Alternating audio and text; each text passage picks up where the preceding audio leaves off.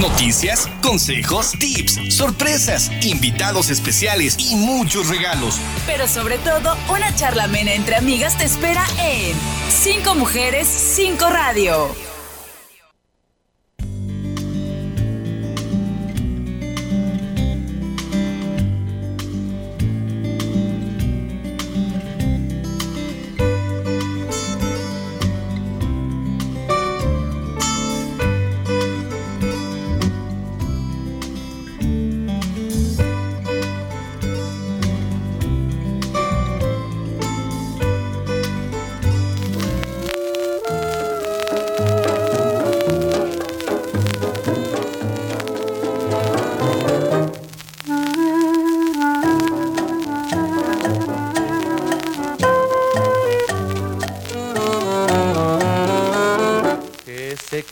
Del infinito sin estrellas o que pierda el ancho mar.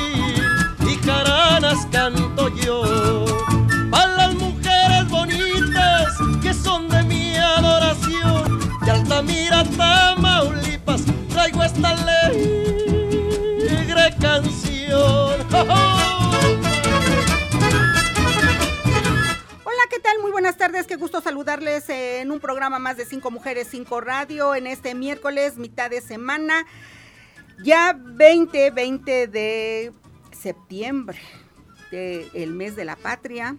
Por eso la música mexicana que nos ha puesto Martín Tapia todos los días en todas las emisiones de este mes. Como siempre, ya saben que es un gusto, un placer ser su compañía a la hora de la comida. Saludo con mucho gusto a mi querida Nancy Luna. ¿Cómo estás, mi reina? Muy buenas tardes. Muy buenas tardes, querida Silvia y a nuestros radioescuchas. Muchas gracias por acompañarnos. Ya saben que es un gusto estar aquí compartiendo micrófonos en este bonito programa, Las Cinco Mujeres. Bueno, como todos los días, un saludo afectuoso y ya saben que siempre es un gusto pasar sus mensajes, sus llamadas, lo que quieran compartir aquí en el programa. Un placer pasarlo, querida Silvia.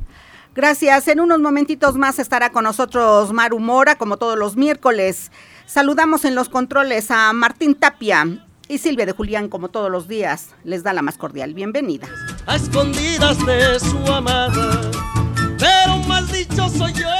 Le damos velocidad a nuestro programa y bueno, pues vamos a iniciar, si les parece, con las efemérides de este día, a quién celebramos, a quién recordamos, qué conmemoramos. Bueno, pues aquí Nancy Luna nos va a decir. Así es, querida Silvia, hoy repasamos rápidamente lo que aconteció un día como hoy, pero de, 1900, de 1792 empezamos con este año porque fue la victoria de Francia frente a los ejércitos prusianos en la batalla de Valmy. En 1848 se crea la Asociación Estadounidense para el Avance de la Ciencia. En 1854 se da la batalla de Alma, británicos y franceses derrotan a los rusos en Crimea. En 1942, en Ucrania comienza el Holocausto. En 1967 se lanza el RMS Queen Elizabeth II. En 1972, la policía encuentra una plantación de marihuana en la granja de Paul y Linda McCartney. En 2002, Microsoft compra la empresa de videojuegos británica de Rareware por, por 375 millones de dólares.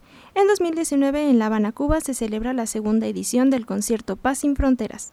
Y ya para 2019, el evento Storm Area 51, They Can Stop All of Us, se lleva a cabo en los alrededores de la, del Área 51.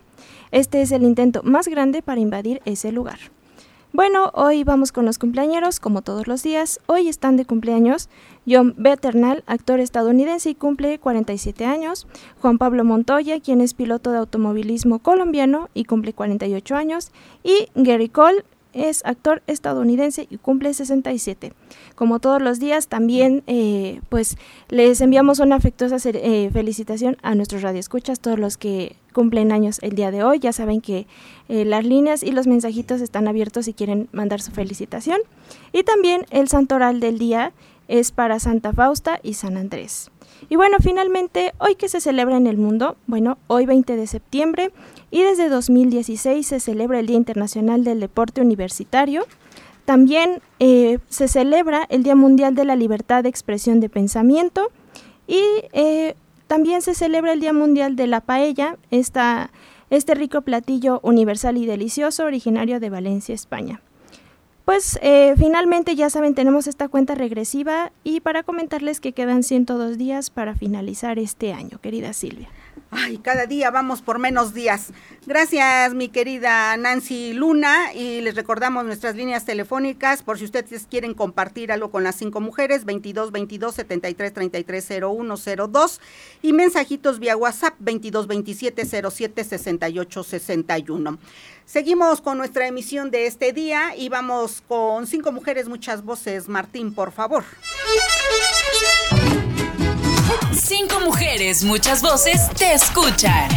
En Cinco Mujeres, muchas voces, me da muchísimo gusto tener en el estudio al doctor Silvino Vergara Nava, quien nos viene a invitar a algo que nos interesa, nos ocupa y nos preocupa, por supuesto. Y esto nos puede beneficiar enormemente. Si ustedes quieren participar, bueno, pues estamos... Eh, bueno, le doy la bienvenida al doctor primero. ¿Cómo está, doctor? Muchas Bienvenido, gracias. Muy buenas tardes. Gracias por estar con las cinco mujeres. No, al contrario, muchas gracias por la invitación, a sus órdenes. Pues nos viene a invitar a este a Una una especialidad. especialidad en interpretación, argumentación y redacción jurídica. Qué importante es este eh, esta especialidad y bueno, ¿en qué nos puede beneficiar y a quién está dirigido, doctor? Pues va dirigido, en realidad va dirigido a los ciudadanos de a pie, vamos a decirlo así, porque pues el derecho, las obligaciones legales están para todos. Y esta especialidad la preparamos en Parmenas, Centro de Estudios, que estamos en la 5 Sur 3902. Y es una especialidad única en México. Es más, si usted busca ahí en Google alguna especialidad que se llame interpretación, argumentación y redacción jurídica, no existe. Tenemos la oportunidad de que esté autorizada y reconocida por la SEP, la Secretaría de Educación Pública. Por lo tanto, esta especialidad otorga cédula profesional para quien lleve a cabo los estudios de esta especialidad, que tiene vigencia de 11 meses o duración de 11 meses.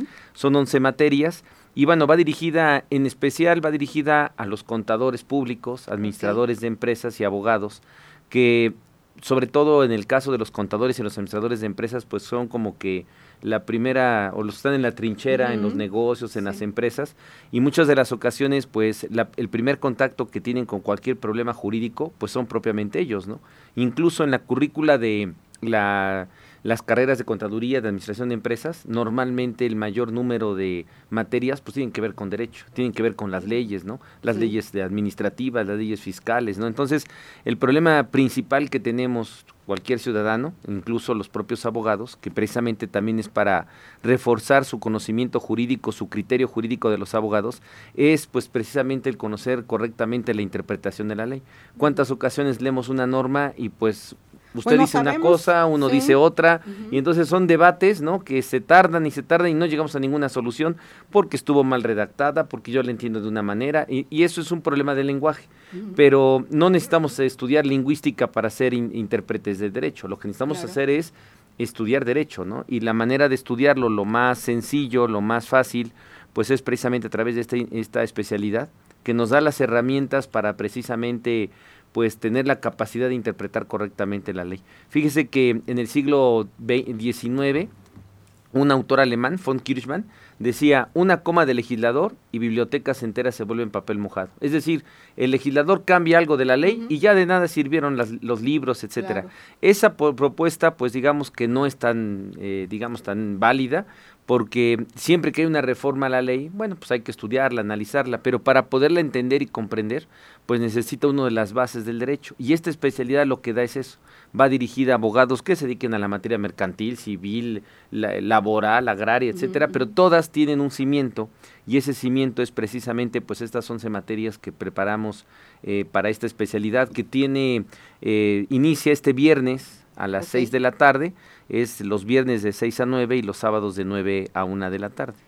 Estoy viendo que dice, esta, eh, este, nuestra especialidad sirve para ubicar cuál es el problema central de un caso jurídico, porque como usted dice, a veces el desconocimiento, la falta de, obviamente, de saber y conocer todo, eh, todo lo que conlleva la ley, pues se nos dificulta no la entendemos y luego nuestro contador, nuestro administrativo, nuestro abogado nos puede decir, pero nos quedamos como ¿de qué me hablas? Sí, o luego los problemas jurídicos se vuelven como discusiones de café, porque empezamos con el problema central y al final estamos acabando hablando de todo y acabamos hablando de nada, ¿no? Y ese es precisamente el tema, ¿no? Ubicar, y hay materias, teoría de la decisión judicial, teoría de la prueba, teoría del derecho, ¿no? Son las materias que llevamos, argumentación jurídica, que son de alguna manera las que nos pueden ubicar cuáles son las, los temas centrales que tenemos que discutir, que tenemos que analizar, para saber en realidad cuál es el problema, porque muchas veces eh, abordamos los problemas jurídicos desde la periferia y no la parte central. ¿no? Sí, sí, y eso es parte del desconocimiento, ¿no? De la ignorancia que tenemos y luego nosotros la queremos interpretar y queremos que nos resuelvan rápido cuando no es por ahí, ¿no? Sí, claro, claro. A veces dicen que una palabra le puede uno cambiar o perder un caso. Sí, o modificar el contexto de lo que estamos hablando, ¿no? Y los contadores, pues también es importante que lo conozcan. Claro, porque pues sí hay que estar bien con el SAT y hay que cumplir con la con la ley en todos los aspectos. El problema es entenderla y interpretarla correctamente, ¿no? Que ese es precisamente lo que estamos haciendo aquí, tratar de hacer un ejercicio. Yo lo compararía la especialidad con aquellos que van al gimnasio para ponerse así muy esculturales y tal. Bueno, Con pues aquí estómago de lavadero, como ándale, así es. Bueno, pues aquí el tema es que lo que vamos a poner es un criterio jurídico, vamos a reforzar nuestro criterio jurídico y bueno, y lo, y lo reforzamos a través de estas 11 materias. Iniciamos este viernes 22 eh, de septiembre a las 5 de la tarde y fíjese que vamos a iniciar como la, esa es la segunda generación, eh, la primera generación también la iniciamos como lo hacían las escuelas antiguamente, eh, las universidades sobre todo, ¿no? Que inician con una mm, clase, digamos, eh, magna, ¿no? Y nos va a hacer favor el, el doctor Ricardo Wilbur, ahora con los medios de comunicación, que es el director de la maestría en Filosofía del Derecho de la Universidad de Buenos Aires, nos va a dar la oportunidad de hablar de un tema muy, digamos, trascendental, muy actual, la seguridad jurídica en los tiempos de la posmodernidad, ¿no? Hoy estamos viviendo la posmodernidad y la seguridad jurídica, pues como que la hemos dejado a un lado. Hoy no hay seguridad de muchas cosas, ¿no? Desafortunadamente. Y él nos va a hablar de ese tema que pues en la parte jurídica es muy importante. Y ya después iniciaremos la clase de, teoría del derecho, de la cual pues eh, ya se iniciarán esos trabajos a partir de este viernes 22. Bueno, ¿dónde se pueden inscribir? ¿Dónde pueden adquirir los interesados a interesadas? ¿Dónde pueden inscribirse? ¿O a qué número puede llamar? ¿O dónde puede encontrar más información? Eh, estamos en la 5 Sur 3902, Colonia Gabriel Pastor, y el teléfono es 2222 400986. 2222 400986 pues que tengan mucho éxito. Pues muchas ¿Eh? gracias, muchas gracias por la y oportunidad. Gracias, gracias por comentarnos y por ser, este, pues anunciarlo esto en Cinco Mujeres, Cinco Radio. No, al contrario. Muy importante. Gracias, gracias, doctor Vergara. Nos vamos a ir a nuestro primer corte, Martín. Regresamos con más en Cinco Mujeres, Cinco Radio. La gente olvidará lo que dijiste, olvidará lo que hiciste, pero nunca olvidará cómo les hiciste sentir. Estás en Cinco Mujeres, Cinco Radio. Regresamos. Comparte con nosotros tu opinión al 222-273-3301 y 02. Cinco mujeres, cinco radio.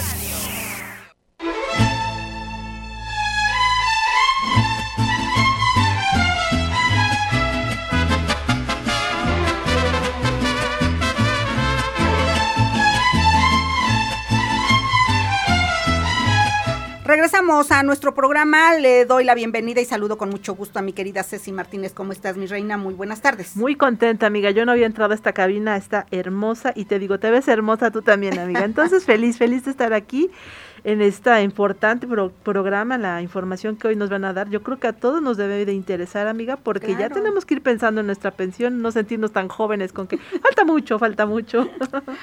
Así es, le doy la bienvenida y saludo con mucho gusto al licenciado Alfredo Ramírez, nuestro experto en pensiones, en jubilaciones y muchos temas más. ¿Cómo está, licenciado? Muy buenas tardes. Buenas tardes, con, un placer de saludarles y de, en verdad eh, admirando esta hermosa cabina. sí. hoy tuvimos la suerte de transmitir aquí, licenciado, en la nueva cabina de, eh, de la HR, por supuesto, aquí en Cinco Radio. Y le preguntaba fuera del aire, licenciado, ¿de qué tema vamos a hablar el día de hoy? Y me dice, vamos a hablar sobre este, cómo calcular nuestra pensión. Porque luego nos hacemos ilusiones, no, pues yo gano 20 mil pesos y me van a, a pensionar con 20 mil pesos. Ojo, no es así. a ver, platíquenos, licenciado. Primero tenemos que distinguir que nos podemos pensionar todavía con dos leyes. Todas aquellas personas que comenzaron a cotizar antes del primero de julio de 1997, todavía se podrán pensionar con la ley 73, con la ley viejita. Todos los que se pensionaron, todos, perdón, todos los que comenzaron a cotizar después de esa fecha, del primero de julio de 97, les toca la ley nueva y es algo totalmente diferente. Realmente con la ley 97 no es su servidor quien puede calcular una pensión porque en ello tiene que ver una serie de datos actuariales que manejan las aseguradoras y que manejan las afores. Sin embargo, para toda la gente que todavía se puede pensionar con la ley 73, es muy importante que sepan cómo se calcula una pensión. Desafortunadamente me he dado cuenta en el día a día que como bien dice, hay gente que primero piensa que se va a pensionar tomando en cuenta su último salario. Hay gente que piensa que teniendo las 500 semanas es suficiente para tener una buena pensión. O, todavía peor, hay gente que piensa que calcular una pensión es algo muy sencillo. De repente, oiga, tengo tantas semanas, ¿me puede calcular su pensión? no, la verdad es que es una situación compleja que tiene que ver con el artículo 167 de la ley del Seguro Social anterior, que básicamente nos dice tres cosas. Primero, nos dice, se van a tomar en cuenta las semanas cotizadas que excedan de las primeras 500. Es decir, el tope para pensionarse por cesantía, por vejez, con ley 73, son efectivamente 500 semanas pero no se toman en cuenta las primeras 500. Esas se esfuman, es la entrada al juego. Y entonces las que realmente tomamos en cuenta para calcular cualquier pensión son las que exceden de las primeras 500.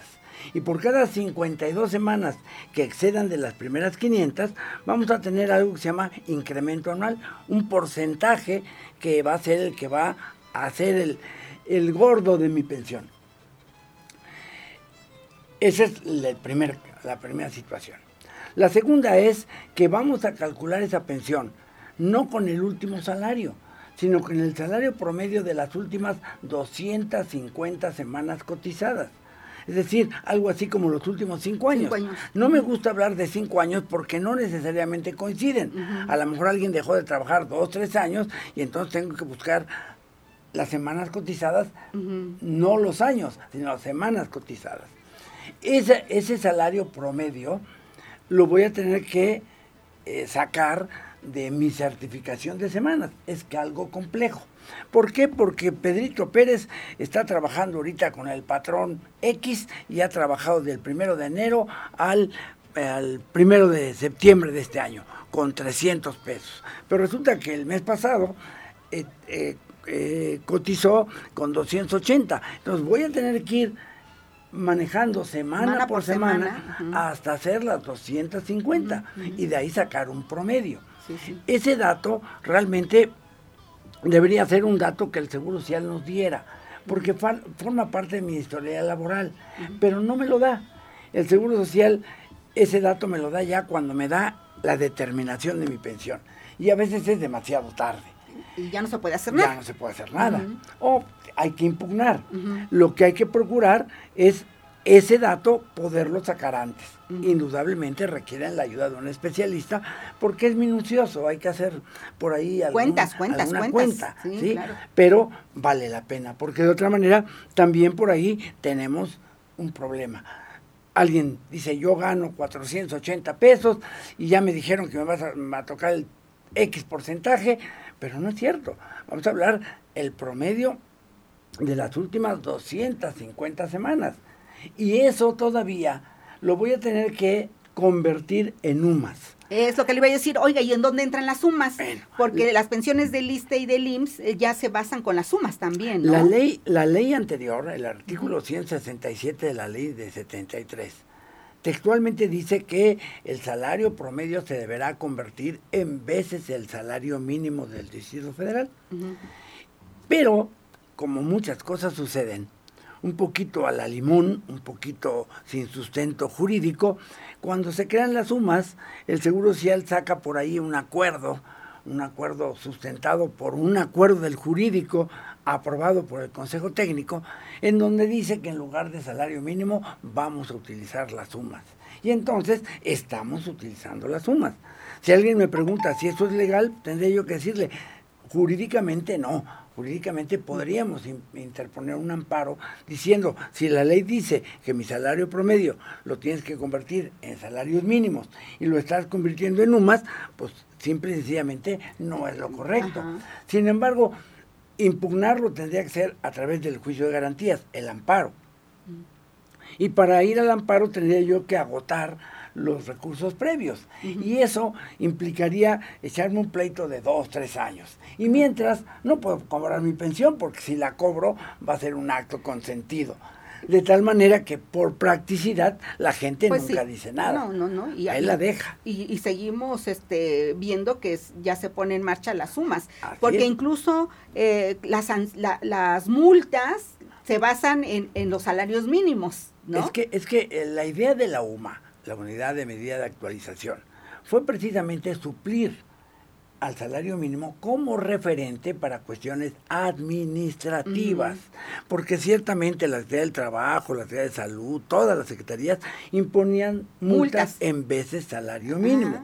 Y entonces cuando el salario mínimo comenzó a hacer a tener incrementos importantes, pues realmente ese referente ya no funcionaba. ya no, ya no Entonces la autoridad dijo, vamos a separarlo cuando se hizo esto en el 2016, la UMA y el salario mínimo eh, valían lo mismo.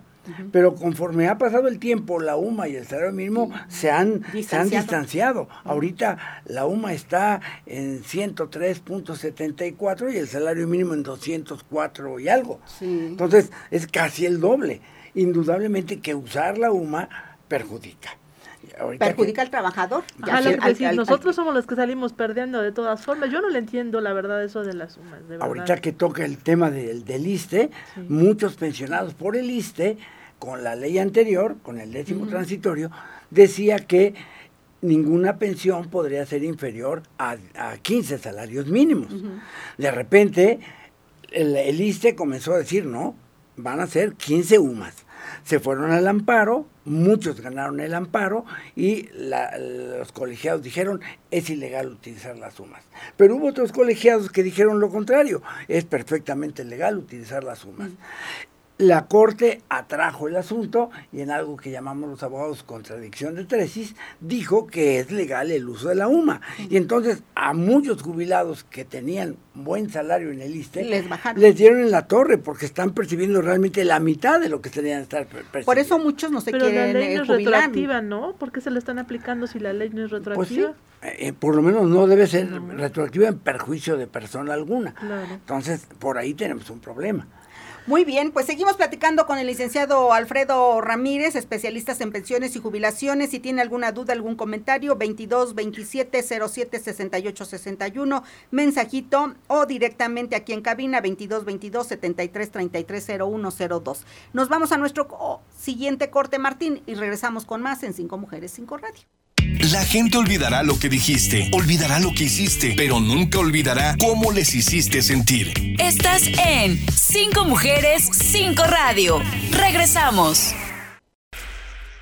Comparte con nosotros tu opinión al 222-273-3301 y 02. Cinco Mujeres, Cinco Radio. Cinco Mujeres. 20 de septiembre de 1870 se funda la Escuela Nacional de Ciegos.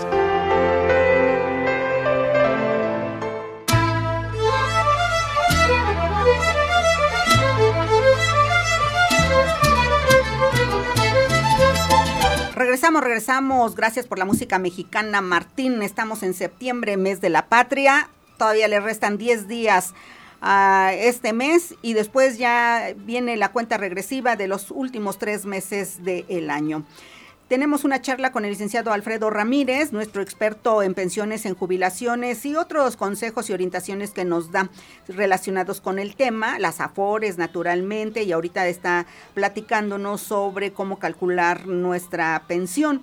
Y hay algunas preguntas, mi querida Ceci. Sí, me las está compartiendo Nancy Luna y dice, disculpe, ¿la viuda o el viudo recibe el 100% de la pensión que recibía el pensionar? No la viuda recibe el 90% de la pensión del pensionado. Y los hijos no pueden recibir nada, solamente los hijos reciben una, una pensión de orfanat si son menores de 16 años o hasta los 25 si están estudiando, pero a ellos les toca el 20% de lo que recibía su progenitor o progenitor. Y por ejemplo, en el caso de las viudas y hijos menores de edad, le tocaría qué porcentaje a la viuda y qué porcentaje a los hijos. Son porcentajes eh, independientes, a la viuda el 90 ah, y a cada hijo el 20%, ah, siempre y cuando no excedan del 100%. Vaya, eh, por ejemplo, si hay ocho hijos, va a ser eh, entre ocho, ¿no? Ah, va, Pero ya, ya, ya. Ajá. Otra pregunta, bueno, nos saludan a las cinco mujeres y al invitado, le mandan un saludo de parte del señor Mario Luna, le mandamos un abrazo. Y también nos comentan que un radio escucha ya está cobrando, pero está, está inconforme, pues le calcularon mal el monto de su pensión. ¿Qué puede hacer? Bueno, depende cuándo se lo hayan calculado mal. La realidad de las cosas es que cuando una pensión se acaba de, de determinar, y nos damos cuenta que no se tomaron en cuenta las semanas cotizadas que deberían ser, que se hizo con otro salario, etcétera, la ley nos, nos da dos recursos uno directamente ante el Seguro Social, que es el recurso de inconformidad, y otro ante la autoridad laboral, que es el juicio laboral de carácter especial. Pero para el juicio, para el recurso de inconformidad tenemos solamente 15 días hábiles a partir del momento en que le notifican la pensión. Para la cuestión laboral no, ahí no, no tenemos realmente fijado un término y puede ser en cualquier momento. Pero vuelvo a repetir, tiene mucho que ver que se ha hecho porque si esta persona está inconforme, pero ya comenzó a recibir su pensión. O ya tiene un año. Ya tiene uno o dos años. Pues obviamente cuando ella impugne, la autoridad va a decir, pues se trata de un hecho consentido. Tú ya lo consentiste desde el momento que lo, estás cobrando, exactamente. Claro. Y, ya no se puede hacer mucho, ¿verdad? No, ya no. Nos están pidiendo por favor los datos del licenciado, su número telefónico de contacto para pues contactarlo. Claro, cómo no. Eh, mi teléfono es el 22 22 39 31 09. 22 22 39 31 09. Mi correo es alfredo arroba pensión guion medio ims.com. Muy bien, licenciado Alfredo Ramírez, entonces también otro, otro problema eh, recurrente que se presenta es que cuando usted ya se va a pensionar o a jubilar, pues resulta que su nombre no coincide o ah, lo de las semanas cotizadas, lo que dice. Eh, ¿Qué es lo que debemos hacer? ¿Cómo, ¿Cuáles son los pasos? Bueno, a ver, eh, yo quisiera terminar el tema, ah, porque a ver, hay dos, ya toqué dos puntos torales. Uno, el salario con el que me voy a pensionar y otro, las semanas cotizadas que tengo. De las semanas cotizadas van a salir los incrementos anuales. Obvio, entre más semanas tenga, más incrementos tengo y ese porcentaje adicional va a aumentar. Con mi salario promedio me voy a ir a una tablita, una tablita que está en la ley, que es una tablita meramente actuarial, que me, maneja el salario de veces la UMA y me dice de 1 a 1.25, de 1.25 a 1.50 hasta llegar al tope que son más de 6 UMAs.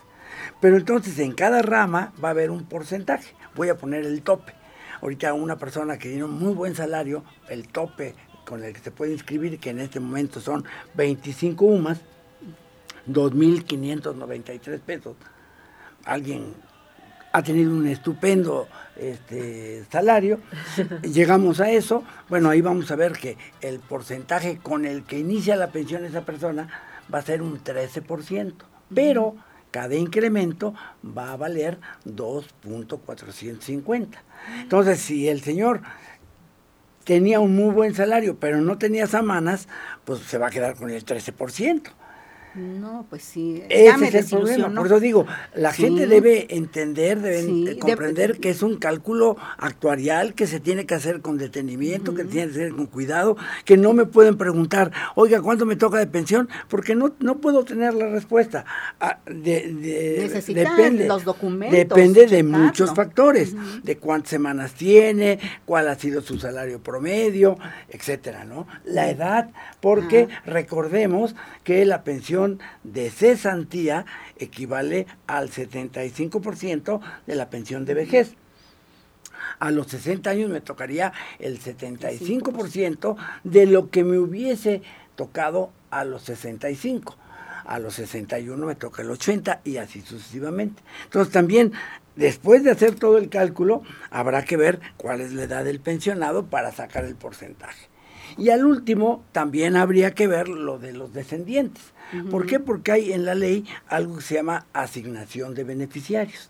Si el pensionado tenía esposa, le toca un 15% más por la esposa.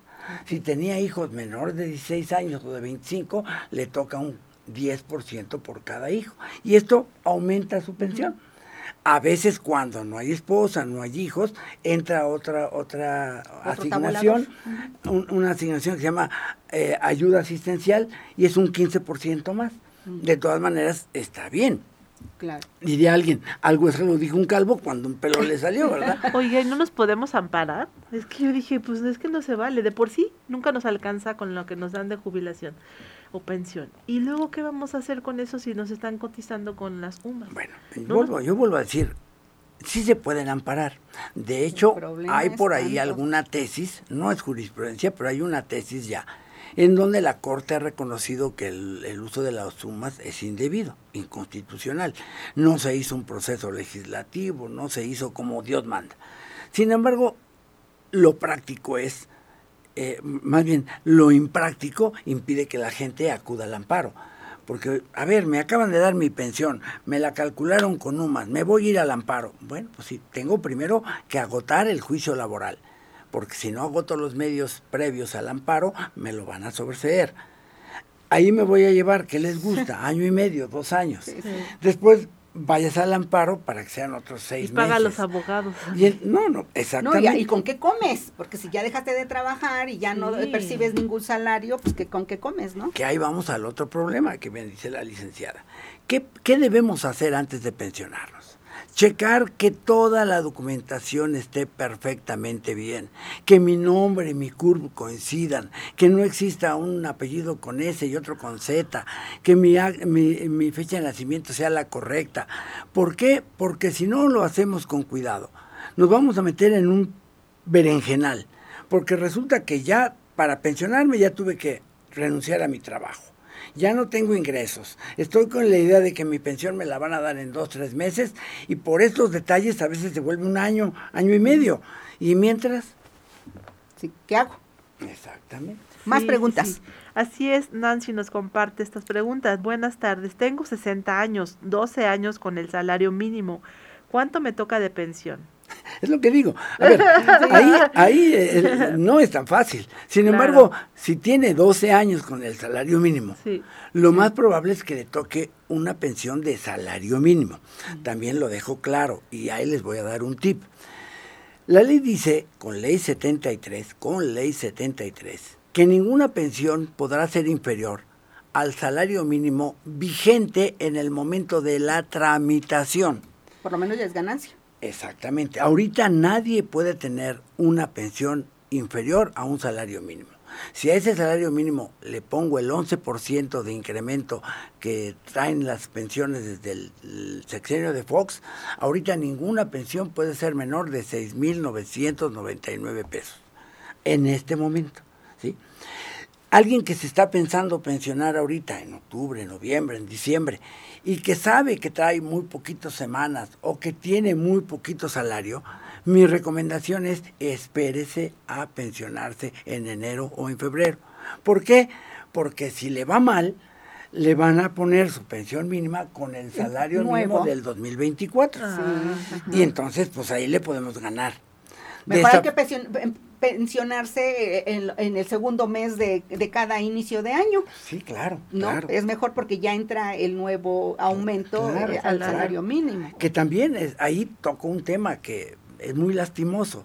Hay gente que se pensionó hace ocho años, 10 años y se pensionaron con el salario mínimo de hace 8 o 10 años y ahorita están recibiendo 3.800, 2.800 pesos de pensión. Y dicen, ¿para qué le sirve a esa gente? ¿Ese salario no se aumenta? No, ese salario no se, no, no se puede ya modificar. Ese salario se incrementa en febrero de cada año, pero solamente con el índice de, nacional de precios del consumidor, con la inflación. Pero obviamente, pues, es mínimo. Les aumentan 2, 3, 4%. Oye, licenciado, y e, este es un buen tip, y también esta persona que llamó dice que tiene 60 años, ¿no?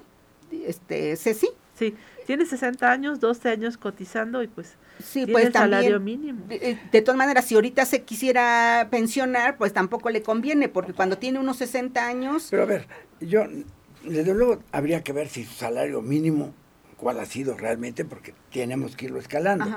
Pero si habla de que ha cotizado 12 años, tiene 600 semanas apenas, cada año tiene 52 semanas. Entonces va a tener una pensión muy, muy pequeñita.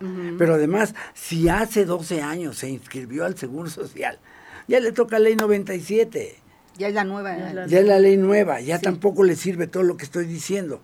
Todo lo que estoy diciendo tiene aplicación para quienes cotizaron antes del primero de julio de 1997.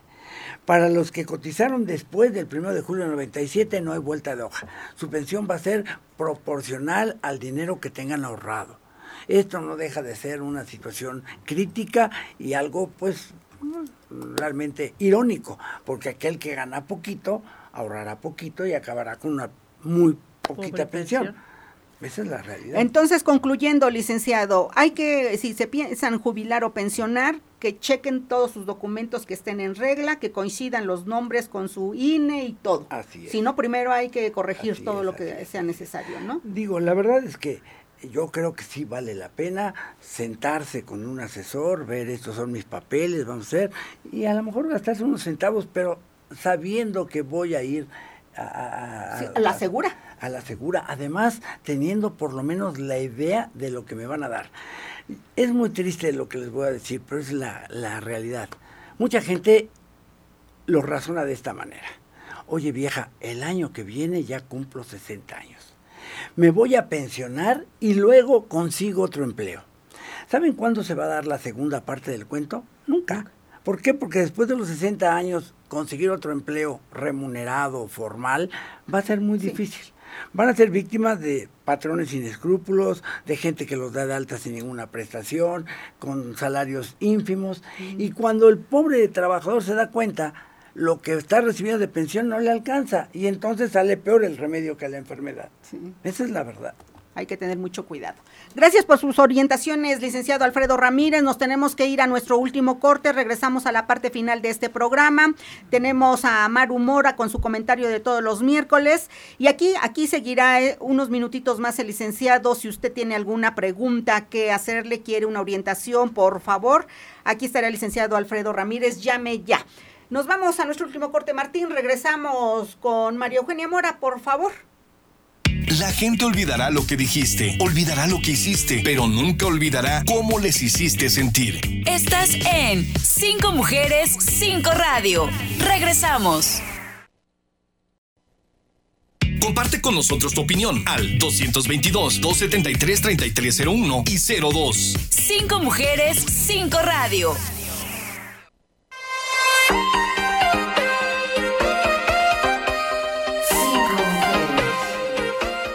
La tercera recomendación que te damos de plantas que ahuyentan a las plagas es el tomillo. El tomillo es una planta muy utilizada en el ámbito culinario, pero que también puede tener otros usos, entre ellos el de ahuyentar los insectos. Crece bien en todo tipo de suelos, necesita mucha luz y el riego no debe ser demasiado abundante para evitar que se encharque la tierra. Así es que el tomillo es la recomendación.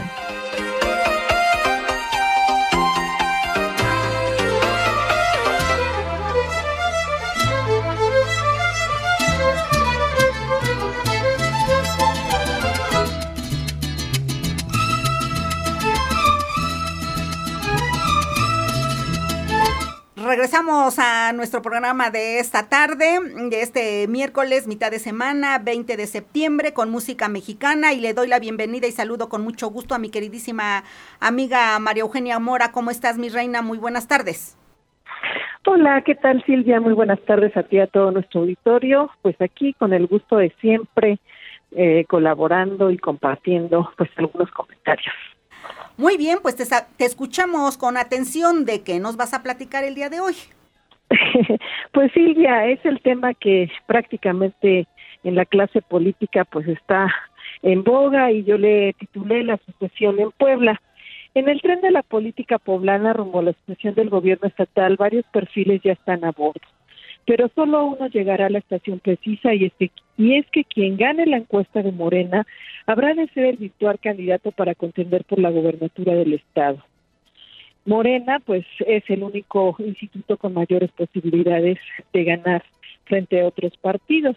En la lucha por el poder habrá de repetirse la fórmula que se dio a nivel nacional y dicen los que saben que los candidatos con mayores posibilidades solo son tres. Lo demás, pues, sería puro relleno. Veremos. Como ciudadana, hay en mí un genuino interés en este proceso del que seguramente saldrán chispas y uno que otro berrinche por parte de los que decidan participar. Y es que evidentemente el tema con mayor exposición, como ya lo dije antes, exposición mediática, en esta semana y en las próximas será precisamente el proceso interno del Movimiento de Regeneración Nacional. Las fechas clave para dicho proceso son los días 25 y 26 de septiembre, donde se llevará a cabo el registro ante el Comité Nacional. El 27 y 28 de septiembre será la validación de los candidatos. Cabe señalar que el Consejo Estatal de Morena definirá cuatro perfiles, dos candidatos hombres y dos candidatas mujeres. Por su parte, el Consejo Nacional podrá proponer a dos perfiles, un hombre más y una mujer. Así, el 30 de octubre se dará a conocer eh, el resultado en torno al ganador o ganadora de la encuesta por parte de la Comisión Nacional de Elecciones. Y esta regla es precisamente, Silvia y querido auditorio, que señala el Consejo Nacional de Morana, pues podrá proponer dos perfiles más y esto podría inclinar la balanza, aunque algunos hayan ganado en puntos de popularidad porque ya llevan avanzado pues eh, su exposición mediática, pues los pueden perder en mala imagen o malos antecedentes. Todo dependerá también de la movilización que se haga en los equipos de cada uno. Este será un proceso inédito del que todo se puede esperar, según yo. Por ahora, en Puebla existe la certeza de que son 11 quienes ya alzaron la mano. Cinco mujeres y seis hombres. Claudia Rivera, Olivia Salomón, Lizeth Sánchez, Norma Layón y Rosario Orozco. Por los hombres está Alejandro Armenta, Nacho Mier, Rodrigo Audala, Julio Huerta, Melitón Lozano y el doctor José Antonio Martínez. Los interesados en política pues debemos saber que las encuestadoras no serán propuestas por los aspirantes, serán nacionales. Se prohíbe colocar también anuncios espectaculares o propaganda. No será obligatoria la renuncia a sus cargos, no deben utilizar presupuesto público tampoco haber sido eh, condenados por violencia de género o familiar y también firmar una carta compromiso por temas de género y estar de acuerdo en que no habrá campañas, entre otros puntos que tendrán en los que tendrán que estar de acuerdo. Y bueno, Silvia, pues la sorpresa del día de hoy fue de Rosario Orozco, quien en su cuenta de Twitter eh, señala textual que ha revisado con detenimiento la convocatoria para el proceso interno y dice ella que cumple con cada uno de los requisitos para la coordinación de comités de la defensa de la transformación en Puebla. Dice, estoy lista para seguir contribuyendo y he decidido participar. Pero como dijera la frase, que es un clásico, a ver, dijo un ciego. Muy bien, mi querida amiga Maru Mora, nos queda mucho por ver todavía en el aspecto político, apenas estamos iniciando esta carrera del 24 y bueno, pues esperemos seguir comentando al respecto, mi reina. Hay que ver, como dices, hay que ver, dice un cielo. Hay... Definitivamente es algo que tenemos que ver todos porque pues sí está interesante, pero sobre todo también Silvia, Silvia a, hacer un llamado a la conciencia en cada uno de los ciudadanos, ¿verdad? quienes tienen todo el derecho a elegir y tienen toda la libertad de escoger pues eh, los mejores perfiles. Gracias, amiga preciosa. Nos vemos, nos escuchamos la próxima semana. Te mando un abrazo. Gracias igualmente. Dios les bendiga a todos. Nos vemos la próxima. Gracias a Maru Mora con sus comentarios de todos los miércoles y oportuno por el por lo que se publicó la convocatoria de Morena y bueno, pues por los suspirantes y aspirantes. Vamos a ver, vamos a ver. Hay muchas preguntas para el licenciado, vamos a desahogarlas lo más rápido posible, querida Ceci. Así es, preguntan que si existe la posibilidad de platicar de forma presencial con el invitado. Una persona con 1.716 semanas cotizadas de 1.5 salarios ya tiene 60 años. ¿Le conviene jubilarse? Pregunta del señor Tapia. Pensionarse, pensionarse. Bueno, pues probable que sí. La verdad es que depende de muchas cosas. Yo siempre les he dicho, eh, si se pueden pensionar a los 62, 63, 64 años, qué mejor. Pero depende de su estado de salud, de ánimo, del trabajo, de muchas cosas. Sí, pero ya con estas semanas sí se podría pensionar no creo que con ese salario tan pequeñito no creo que pueda aspirar tampoco a una muy buena pensión, pero a lo mejor con una pensión salario mínimo sí. Acuérdense la diferencia que hay entre jubilación y pensión. La jubilación es por años de servicio y las pensiones son por cesantías, son también por cotización del seguro social. Así es, así es. Dice, disculpe, me queda claro lo que dijo el licenciado con respecto a recibir el 90% de la pensión siendo viuda, pero en el mismo caso para el hombre, el viudo varón recibe lo mismo. Lo mismo. Ya hace algunos años, ya muchos, el Seguro Social ponía ciertas limitantes a los varones porque les, les hacía demostrar que eran dependientes o habían sido dependientes económicos de su mujer. Ahora ya la Corte ha dicho que eso es totalmente discriminatorio y hay las mismas oportunidades para hombres y mujeres. Queríamos equidad de género y ahí salen ganando ellos, porque hasta la chamaquita no puede llegar a ganarse ahí el viudo. Bueno, pregunta la señora María que las personas que están inscritas en modalidad 40, ¿cuánto reciben de aguinaldo? Bueno, no, en la, en modalidad 40 no hay ninguna pensión ni aguinaldo. La modalidad 40 es una, una modalidad, valga la redundancia, que permite mejorar el salario promedio. ¿Por qué? Porque la persona que se da de alta en modalidad 40, ya lo hemos platicado aquí, lo que va a hacer es darse de alta con un salario mayor al que tenía, de esa manera poder mejorar su salario promedio y a la hora de pensionarte obtener una mejor pensión. Sin embargo, si se va a pensionar por ley 73, sí tendrá derecho a aguinaldo, que es también otra de las diferencias con ley 97. La ley 97 no tiene aguinaldo. Ley 73 sí, da aguinaldo. Así es. Ah, ok pues si gusta, licenciado, dejamos de tarea para el próximo mes hablar de, de, las, del aguinaldo y las prestaciones que, se, que se reciben, ¿no? Claro, la diferencia de ley 73 y ley 97, ¿no? Claro, con todo gusto.